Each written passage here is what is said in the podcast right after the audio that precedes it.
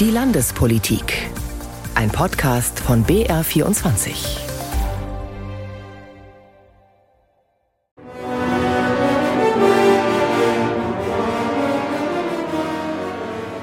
Richard Wagner und die Bayreuther Festspiele. Sie haben in dieser Woche auch die Landespolitik berührt. Denn das bayerische Kabinett nutzte die Gunst der Festspielstunde und traf sich zunächst zum Arbeitstreffen in Bayreuth mit hohem Besuch aus Brüssel. EU-Kommissionspräsidentin Ursula von der Leyen war gekommen. Was da zwischen Bayern und Brüssel besprochen wurde, das erfahren Sie dann etwas später in dieser Sendung. Zuvor beschäftigen wir uns unter anderem mit dem Vorhaben von CSU-Chef Söder, verpflichtende Sprachtests vor der Einschulung zu etablieren. Und es geht auch um die Nachwirkungen eines Sommerinterviews von CDU-Chef Friedrich Merz, in dem er sich zum Verhältnis zwischen CDU und AfD geäußert hatte. Am Mikrofon ist Irene Essmann. Eigentlich sollte es am Montag beim Treffen des CSU-Vorstands in München um das Thema Migration gehen. Parteichef Markus Söder wollte Vorschläge präsentieren, wie Integration aus Sicht der CSU besser gelingen und Zuwanderung in andere Bahnen gelenkt werden kann. Doch dann folgende Aussage im ZDF-Sommerinterview von CDU-Chef Friedrich Merz zum Umgang mit der AfD auf kommunaler Ebene. Wir sind doch selbstverständlich verpflichtet, demokratische Wahlen zu akzeptieren. Und wenn dort das nochmal ein Landrat, ein Bürgermeister gewählt äh, wird, äh, der der AfD angehört, ist es selbstverständlich, dass man nach Wegen sucht, wie man dann in dieser Stadt weiter arbeiten kann. Einfach nur pragmatisch oder ein Einreißen der Brandmauer?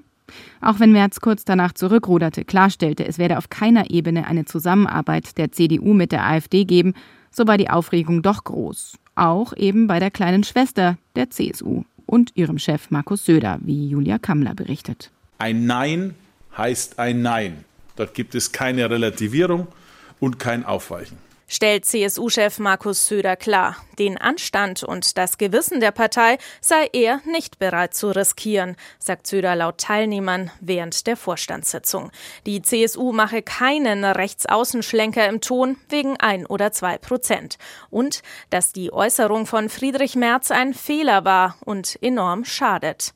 Vor den Journalisten dann nennt Söder Merz nicht beim Namen, spricht dafür über die AfD. AfDler sind viele rechtsextrem, Viele werden vom Verfassungsschutz beobachtet und deswegen gibt es null Ansatz für jede Form von Kooperation oder Toleranz. Egal auf welcher politischen Ebene. Die AfD sei schlecht für unser Land, sagt Söder. Sie wolle aus EU und NATO austreten, was aus Sicht des CSU-Chefs einen Verlust von Wohlstand und Sicherheit zur Folge hätte. Der Kernunterschied zwischen Union und AfD laut Söder, die Union sei konservativ, die AfD radikal. Alexander Dobrindt, Vorsitzender der CSU im Bundestag, zitiert den ehemaligen Verfassungsrichter Udo Di Fabio, der kürzlich sagte, die radikale Wut bewahrt nicht, sie zerstört. Er formuliert weiter, die Verbrüderung mit einem Russland, das das nationale Selbstbestimmungsrecht von Völkern missachtet, kann man kaum anders werten als ein Verrat an jedem ehrlichen Patriotismus. Deswegen bleibt es schlichtweg dabei. Es gibt mit uns keine Zusammenarbeit mit der AfD. CSU-Generalsekretär Martin Huber betont ebenfalls, die Zitat Brandmauer stehe und präsentiert zugleich ein neues Wahlplakat der CSU. Darauf zu sehen Franz Josef Strauß und seine Aussage, wir wollen mit Rechtsradikalen, Narren und Extremisten nichts zu tun haben. Der AfD-Spitzenkandidat für die Landtagswahl, Martin Böhm, reagiert mit Spott. Die Union gebe sich vollends der Lächerlichkeit preis. Während Deutschland von der Ampel kaputt regiert werde, versuchen Merz und Söder weiterhin dem Kartell linksgrüner Parteien, Medien und Verbände schöne Augen zu machen, so Böhm. CSU-Chef Merz schloss im ZDF-Sommerinterview am Wochenende eine Kooperation mit der AfD in Kommunen nicht aus. Nach scharfer Kritik schob Merz mittlerweile auf Twitter hinterher, es gelte auch weiterhin, die CDU werde auch auf kommunaler Ebene nicht mit der AfD zusammenarbeiten. Dass die AfD auch in Bayern kommunalpolitisch Fuß fasst, sieht Ministerpräsident Söder nicht. Auf Nachfrage sagt er mehrmals, es wird kein AfD-Landrat oder kein AfD-Oberbürgermeister in Bayern geben. Und fügt hinzu, wir stehen jetzt kurz vor den Sommerferien. Die haben auch viele nötig, würde ich mal sagen. Obwohl es warm ist, um sich abzukühlen, politisch abzukühlen. Nach den Sommerferien startet dann die heiße Phase des Wahlkampfs für die Landtagswahl am 8. Oktober. Und da dürfte nun doch das Thema Migration eine Rolle spielen, obwohl die CSU selbst dieses Thema eigentlich heraushalten wollte. Angesichts der hohen Zahl an Geflüchteten und der Überforderung vieler Kommunen, sie aufzunehmen und zu integrieren, ist es jetzt aber eben doch anders gekommen. CSU-Chef Markus Söder präsentierte nach gleicher Vorstandssitzung seine Ideen, wie er sich die künftige Integrations- und Migrationspolitik in Bayern vorstellt. Wir bleiben zum einen bei der Sprachkita, wir halten die bei und werden die sogar noch ausbauen. Es ist ein schwerer Fehler der Ampel gewesen, die Sprachkitas einzustellen. Denn dort findet der erste Schritt zur Integration mit der Sprache statt. Wir werden zu Schulbeginn, ähnlich wie die Schuleingangsuntersuchung, verpflichtende Sprachtests machen. Sagt die Schule, dass die Sprachdefizite zu groß sind für eine Einschulung in den Regelunterricht, dann passiert entweder der sofortige Gang in die Sprachklasse, um dann möglichst schnell wieder von der Sprachklasse in den Regelunterricht zu kommen, oder es gibt noch ein verpflichtendes Vorschul-Kita-Jahr. Zweitens, der Innenminister erarbeitet ein Konzept zusammen mit den Kommunen, um mit den Asylverfahren mehr Sachleistung durchzusetzen. In der Erstaufnahmeeinrichtung gibt es Sachleistung statt Geldleistung. Danach ist es aufgrund von vieler bürokratischer Schwierigkeiten nicht einfach. Wenn jemand nach seinem Asylverfahren mit dem Ablauf abgelehnt wird, dann sollte wieder die komplette Umstellung auf Sachleistung erfolgen. Und drittens, dass gemeinnützige Arbeit angeboten werden kann. Beides übrigens, sowohl die Sachleistung Umstellung als auch die gemeinnützige Arbeit erfordern übrigens auch Geld und Personal. Astrid Halder hakt nun noch einmal ein beim Thema Sprachtests für Schulkinder, denn Söder erntete bei diesem Vorschlag viele Fragezeichen, beziehungsweise manch einer wunderte sich etwas über den Vorschlag, nicht zuletzt der amtierende bayerische Kultusminister. Das Projekt soll kein Schnellschuss werden. Geplant sei das Ganze erst ab dem Schuljahr 2024-2025, so Söder. Mit dem zuständigen Minister Michael Piazzolo von den Freien Wählern hat Söder seinen Vorstoß allerdings nicht abgestimmt. Piazzolo hält die Idee für nicht so neu. Es gebe jetzt schon mehrere Sprachstandsfeststellungen bei Kindern, zum Beispiel bei der Schuleingangsuntersuchung sowie Förderkonzepte. Natürlich kann man sich alles immer noch mal anschauen und auch gegebenenfalls ausbauen, aber wir haben da schon ein sehr differenziertes System und es werden auch schon sehr viele Kinder, es sind über 30.000, wenn ich das richtig im Kopf habe, eben schon vor der Schule zusätzlich im Fokus Deutsch sprachlich auch getrimmt. Auch der Bayerische Lehrer- und Lehrerinnenverband BLLV ist von Söders Vorstoß überrascht. Präsidentin Simone Fleischmann kann sich zwar vorstellen, am Konzept mitzuarbeiten, aber wer soll die Kinder fördern? Schließlich gäbe es kein verfügbares Fachpersonal mehr weder an Schulen noch an Kindergärten. Wenn wir uns jetzt Sorgen machen um die Kinder, die die Sprache, die deutsche Sprache nicht gut können, dann finden wir das richtig.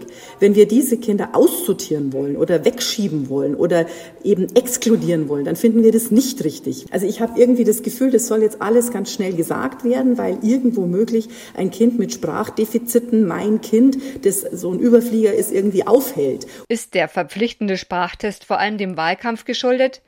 Söder erzählt selbst bei der Vorstellung des Konzepts, dass sich in den letzten Wochen viele Schulleiter und Eltern wegen der Sprachdefizite von Migrantenkindern an die Politik gewandt hätten. Will er dieses Thema nicht der AfD überlassen? Die AfD interpretiert das zumindest so. Der bayerische Abgeordnete Oskar Atzinger glaubt, dass die CSU kurz vor der Wahl das Problem in den Fokus rücken und damit beim Wähler punkten wolle. SPD und Grüne finden es zwar gut, dass Söder, Zitat, das Problem erkannt habe, aber auch sie sehen den Personalmangel. Die grüne Bildungsexpertin im Landtag Gabriele Triebel. Herr Söder sagt nicht, wie er das mit dem akuten Lehrermangel bewältigen möchte. Also wo sollen die Lehrer herkommen? Der FDP-Landtagsabgeordnete Matthias Fischbach spricht gar von einem Wahlkampfgag. Was hier gemacht wird, ist eine Scheindebatte. Dass die Opposition seine Pläne kritisch sieht, dürfte Markus Söder nicht stören. Doch er muss auch den zuständigen Kultusminister und die Verbände mitnehmen. Seine größte Schwierigkeit aber dürfte sein, die Fachkräfte zu finden. Personalmangel, Fachkräftemangel, den kennt man am Bau auch. Und dazu kommt, dass auch das Material, mit dem gebaut wird, fehlt oder aber richtig teuer geworden ist. Die Baubranche ist in der Krise. Und so scheitern eigentlich beinahe alle politischen Ebenen gerade krachend mit ihren Versprechen, für mehr bezahlbaren Wohnraum sorgen zu wollen. Stichwort Bayernheim. Bayerns Bauminister Christian Bernreiter forderte in dieser Woche mehr Unterstützung vom Bund, nicht zuletzt auch für die private Bauwirtschaft. Und zwar bei einem Vororttermin in München. Eins, zwei und drei. Dann der Spatenstich. Ministerpräsident Söder und Bauminister Bernreiter stecken ihre Schaufeln in den vorbereiteten Sandhaufen. Der Startschuss für einen neuen Bau auf dem McGraw-Gelände. Fertigstellung 2027. Alles soll klappen und wird es laut Söder auch. Wir bauen das ja staatlich, da ist ja auch sozusagen die Power, da ist Geld dann da. Dinge, die der privaten Bauwirtschaft gerade oft fehlen. Erst Anfang des Monats wurde ein anderes Großprojekt in München auf Eis gelegt. 800 Wohnungen im Stadtteil Freimann. Die Baukosten seien zu sehr gestiegen. Und so sieht es vielerorts in Bayern aus. Von Januar bis April gingen die Wohnbauaufträge um 40 Prozent zurück im Vergleich zum Vorjahr. Wer muss jetzt helfen? Bayern tue bereits eine Menge, betont Söder. Er nennt drei Beispiele. Das erste, wir haben unser gesamtes Investitionsprogramm erhöht. Zweitens, wir haben jetzt von unserer Seite her nochmal auch die Genehmigungsverfahren weiter vereinfacht. Und das Dritte, wir werden die drei Wohnungsbaugesellschaften, das wollte ich übrigens schon lange, zu einer zusammenfassen. Das soll die Planung verbessern. Auch Wirtschaftsvertreter stellten sich heute bei einer Pressekonferenz nochmal demonstrativ hinter den Kurs der Staatsregierung beim Wohnungsbau. Darunter der Präsident des Bayerischen Handwerkstags Peter Anderl. Bayern hat mit dem Wohnungsbaubooster schon sehr viel gemacht und ist hier an die Grenzen gegangen. Wer was tun müsse, sei der Bund, und zwar schnell. Ansonsten werden wir das, was die Regierung angedacht hat mit 400.000 Wohnungen, auch im nächsten Jahr und im übernächsten Jahr überhaupt nicht schaffen. Auch Bauminister Bernreiter hat Forderungen an die Bundesregierung, etwa mehr steuerliche Anreize und mehr staatliche Förderungen. Ich kann nicht alles, was Berlin nicht macht, auffangen. Die Opposition spricht hingegen von Bashing gegen die Bundesregierung, um vom eigenen Versagen abzulenken. Der wohnungspolitische Sprecher der Landtagsgrünen Mistol. Markus Söder ist ja wirklich in dem Bereich ein Versprenchenbrecher. Er hat die eigenen Wohnbauziele in den letzten fünf Jahren deutlich verfehlt und da ist die Baukonjunktur noch auf Hochtouren gelaufen. Auch SPD-Fraktionschef Florian von Brunn sieht Versäumnisse in Bayern. Markus Söder hat bisher nur 33.000 bezahlbare Landesbankwohnungen verscherbelt. München musste schon 500 Millionen Euro dafür ausgeben, die wieder zurückzukaufen, um die Mieterinnen und Mieter zu schützen. Ministerpräsident Söder will sich jedenfalls handlungsfähig zeigen. Er hat ein weiteres Konjunkturpaket für die Baubranche angekündigt. Die genauen Inhalte werden noch verhandelt. Laut Söder soll es Ende August umgesetzt werden. Xaver Schäffer berichtete. Und wir bleiben in gewisser Weise auf einer Baustelle. Im übertragenen Sinn ist das nämlich die Wasserversorgung der Zukunft. Denn die zunehmende Trockenheit, der sinkende Grundwasserspiegel, all das macht Experten Sorgen. Die Landtagsgrünen haben nun Vorschläge vorgelegt, wie sie der drohenden Wasserknappheit begegnen wollen. Julia Haderecker. Tiefengrundwasser besser schützen, deutlich mehr Wasserschutzgebiete und ein sogenanntes Wasserentnahmeentgelt einführen. Der Gesetzesentwurf der Grünen im Landtag umfasst mehrere Punkte, die Bayern zum Vorreiter beim Wasserschutz machen sollen. Diskutiert wurde mit Vertretern von Verbänden und Wissenschaft vor allem das Wasserentnahmeentgelt. Die Grünen schlagen vor, dass in Zukunft jeder 8 Cent pro 1000 Liter Grundwasser bezahlen muss, egal ob Privatpersonen, Kommunen, Landwirtschaft oder Industrie. Für den Fraktionsvorsitzenden der Grünen Ludwig Hartmann ist das gerade für die Industrie überfällig. Es kann doch nicht sein, dass in Bayern die Entnahme von Wasser für die Industrie beim eigenen Brunnen komplett kostenlos ist. Da gibt es keinen Anreiz, sparsam mit Wasser umzugehen. Anders gesprochen, Baden-Württemberg hat ein Wasserentnahmegeld eingeführt.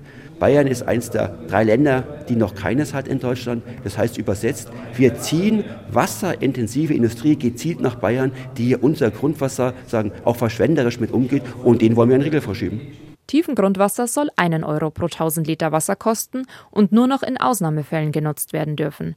Gunnar Braun vom Verband Kommunaler Unternehmen unterstützt das Anliegen, wertvolles Tiefengrundwasser zu schützen gibt aber zu bedenken. Wenn aber vor Ort eigentlich nur Tiefenwasser zur Verfügung steht, dann ist die öffentliche Wasserversorgung darauf angewiesen und die Gründe dafür muss man sich dann genau anschauen. Und allemal dann, wenn oberflächennahes Wasser nicht zur Verfügung steht, weil es belastet ist, Insgesamt befürworteten die Experten die meisten Vorschläge. Dass Wasserschutzgebiete erweitert werden müssen, schlug auf große Zustimmung.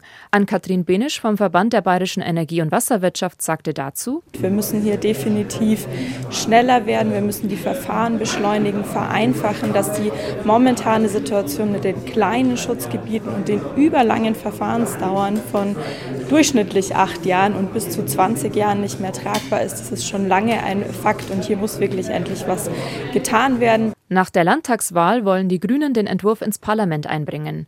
Die Idee nach einem Wasserentgelt ist allerdings nicht neu. Die Staatsregierung hatte darüber auch schon diskutiert. Vorgespräche zur Vorbereitung eines sogenannten Wassersens in Bayern seien laut Umweltministerium bereits geführt worden. Die genaue Höhe eines Wassersens sowie die weiteren Modalitäten müssten in der kommenden Legislaturperiode festgelegt werden. Volksbegehren und Volksentscheide sind neben Wahlen die Möglichkeit, die Politik in Bayern mitzugestalten. In keinem anderen Bundesland werden so viele Volksbegehren initiiert wie im Freistaat. Der Wermutstropfen für alle Fans von direkter Demokratie ist allerdings, etwa die Hälfte dieser Vorhaben scheitert. Doch warum ist das so? Der Verein Mehr Demokratie will das jedenfalls ändern. Wie das gehen soll, das war auch Thema einer Podiumsdiskussion unter dem Motto Bayern von unten mitgestalten und die fasst Peter Queton zusammen. Bis zu einem Volksentscheid in Bayern ist es ein weiter Weg. Zunächst braucht es 25.000 Unterstützerunterschriften, damit ein Volksbegehren zugelassen wird. Nach einer Prüfung durch das Innenministerium müssen sich dann innerhalb von zwei Wochen 10 Prozent der Wahlberechtigten in Bayern in eine Liste eintragen. Nur wenn dieses Ziel erreicht wird, kommt es zu einem Volksentscheid.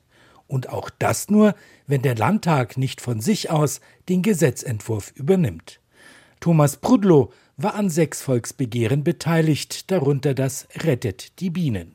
Er hält Volksbegehren und Volksentscheide für wesentlich, damit sich die Menschen als Teil der Demokratie sehen. Vieles wird nach Europa oder an den Bund abgegeben, auf Landesebene, auf kommunaler Ebene wird auch vieles nach oben gegeben. Die Menschen haben so das Gefühl, sie können nichts mehr ausrichten. Und da war der, die direkte Demokratie immer ein beglückendes, wahnsinnig anstrengendes, also ein wahnsinniges Instrument. Und trotzdem ein beglückendes, weil so viele Menschen das Gefühl bekommen haben, dass sie wieder was verändern können. Und das ist für eine Demokratie essentiell. Deshalb sei es so wichtig, den Zugang zur direkten Demokratie einfacher zu gestalten. Kerry Hoppe initiiert gerade den Volksentscheid für ein Wahlalter ab 16. Sie klagt über die bürokratischen Hürden und fragt sich, wo die digitale Verwaltung bleibt. Ich behaupte, 25.000 äh, digitale Unterschriften zu sammeln geht wesentlich schneller als analoge Unterschriften zu sammeln. Also ich hätte dann auch kein Problem, im Gegenzug zu sagen, wir erhöhen das irgendwie auf das Doppelte, das Dreifache. Es reduziert auf jeden Fall die Problematik der Finanzen, weil wir nichts drucken müssen, wir müssen nichts verschicken. Thomas Prudlow sieht es genauso. Er hatte das Volksbegehren Rettet die Bienen auf die Beine gestellt. Den Infostand aber wird die digitale Welt nicht ersetzen. Also ich würde immer eine analoge Kampagne fahren, mindestens ein Jahr lang, weil diese wahnsinnig vielen Gespräche auf der Straße erstens mal hilfreich sind für die spätere Kampagne und ich fange an zu mobilisieren, ich fange an, die Leute zu interessieren. Ein Klick, eine Unterschrift Online ist schnell vergessen, aber ein Gespräch, das zehn Minuten dauert, bleibt vielleicht haften. Der FDP-Landtagsabgeordnete Alexander Mutmann will per Volksbegehren die Größe des Landtages begrenzen. Auch er glaubt, dass die analoge Werbung digital nicht ersetzt werden kann. Ich bin auch schon äh, viel auf der Straße gestanden und genieße das sehr, weil über solche Fachthemen die Dinge ja nun auch die Gespräche sehr viel leichter nach meiner Erfahrung möglich sind als es jetzt so Parteipolitik ist. Also jetzt mit einem äh, FDP-Stand äh, Leute anzusprechen, ist sehr viel schwieriger. Kerry Hoppe, die jüngste, wünscht sich von der neuen Staatsregierung nach der Wahl am 8. Oktober, dass alle Bürger im Falle eines Volksbegehrens eine Wahlbenachrichtigung erhalten wie bei der Landtagswahl. Keiner weiß, der nicht durch die Kampagne informiert wird, ah, es läuft gerade ein Volksbegehren. Also es gibt nicht wie bei jeder regulären Wahl eine Wahlbenachrichtigung, wie man es gewohnt ist. Und man muss sich proaktiv informieren und da vielleicht überlegen, eine Benachrichtigung in, in irgendeiner Form um überhaupt diesen Gedankenanstoß zu liefern, ich sollte mich mit dieser Frage auseinandersetzen, weil das gerade eine Frage ist, die an die Bevölkerung gerichtet wird. Was alle auch noch stört, der eng gesteckte Haushaltsvorbehalt.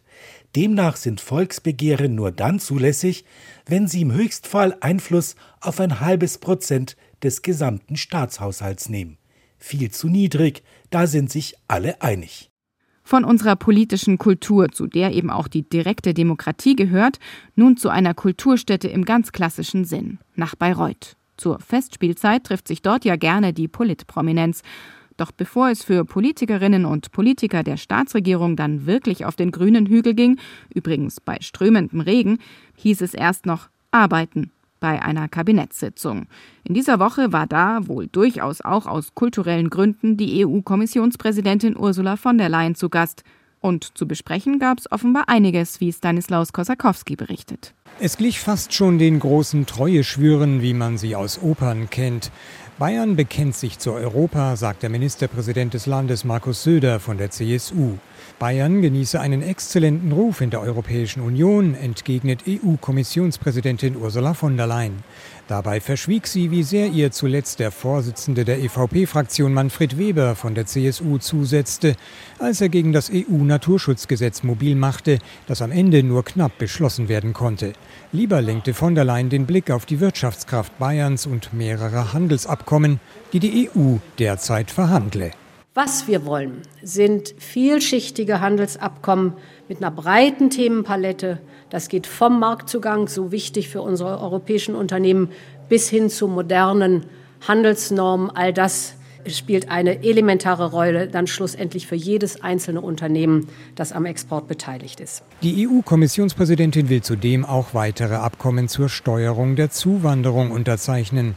Dabei müsse man enger mit den Herkunftsländern und den Transitländern zusammenarbeiten, sagte von der Leyen. Der bayerische Ministerpräsident Söder begrüßte konkret das vorvereinbarte Flüchtlingsabkommen der EU mit Tunesien. Das Abkommen mit Tunesien ist beispielgebend. Genau so stellen wir uns die Sicherung der Außengrenzen mit vor. Das ist also wirklich aus meiner Sicht ein richtiger Schritt und es wäre gut, wenn viele weitere solcher Abkommen folgen würden. Von der Leyen, die der CSU-Schwesterpartei CDU angehört, erklärte, Europa sei nur stark, wenn auch die Regionen stark sind. Das gehe aber nur bei einem funktionierenden europäischen Binnenmarkt. Der Freistaat Bayern sei hier eine der führenden Regionen in Europa und nicht nur bei diesem Thema, lobte von der Leyen die bayerische Staatsregierung. Also wenn ich äh, mir anschaue, äh, wie rege der Briefkontakt ist und die unterschiedlichen äh, Stellungnahmen zu den unterschiedlichen Themen, dann gehört Bayern mit zu einer der führenden Regionen überhaupt in der Europäischen Union, was Einflussnahme und damit auch positive Gestaltung der europäischen Politik angeht. Söder zeigte sich erfreut, dass von der Leyen bei der Regionalisierung von Entscheidungen einem Wunsch Bayerns entgegenkommen wolle, etwa beim Umgang mit Wolf und Fischotter. Kommissionspräsidentin von der Leyen spricht sich dafür aus, den völkerrechtlich geregelten Umgang mit dem Wolf auf Basis der regionalen Populationsgrößen zu regeln.